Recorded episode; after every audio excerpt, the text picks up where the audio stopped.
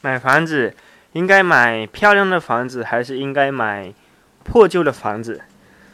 对于我个人而言，我比较倾向于买破旧的房子，是因为破旧的房子能够给我比较大的想象的空间和改造的可能性，因此而能够提高盈利。当然，这并不是绝对的，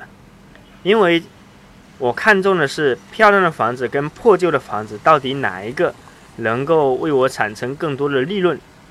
并且有利于我长期持有，所以不一定是你要买破旧的房子，而是要关注这个房子本身它是否有价值。有时候漂亮的房子它反而更有价值，但往往大多数人呢就喜欢漂亮的房子，